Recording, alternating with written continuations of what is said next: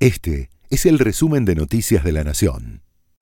La Nación presenta los títulos de la mañana del jueves 6 de abril de 2023. Dos choferes que participaron del ataque al ministro de Seguridad bonaerense, Sergio Berni, durante el reclamo por la muerte del colectivero Daniel Barrientos, fueron detenidos por orden del fiscal de la ciudad de Buenos Aires. Ambos serían indagados el viernes y fueron identificados como autores de las agresiones. El secretario de Agricultura, Juan José Bahío, dijo que tras los anuncios sobre el dólar agro, valuado 300 pesos, se prevé que ingresen más de 9 mil millones de dólares por la liquidación de la soja y las más de 30 economías regionales que podrían adherirse en el programa de fomento exportador. Se prevé incluir el sorgo, cebada y girasol.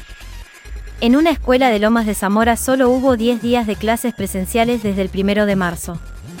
Primero por la ola de calor, después, por falta de agua en la zona. Se sumaron los problemas edilicios de la Escuela Normal Superior Antonio Mentruit, lo que motivó múltiples quejas y reclamos por parte de los padres de los alumnos. El exconductor de la Peña del Morfille Mamón se fue del país anoche con rumbo a España. Necesito relajar la cabeza, le dijo a un móvil televisivo. Tal como publicó La Nación, Mamón fue denunciado por haber presuntamente abusado de Lucas Benvenuto cuando este era menor. Fin del misterio. Se conocieron los resultados de ADN de la joven que afirmaba ser Madeleine McCann.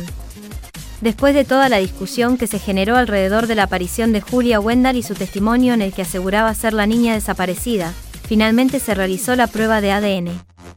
Los resultados desmintieron su versión y concluyeron que sus padres estaban en lo cierto, y que no tiene parentesco con la niña perdida. Este fue el resumen de Noticias de la Nación.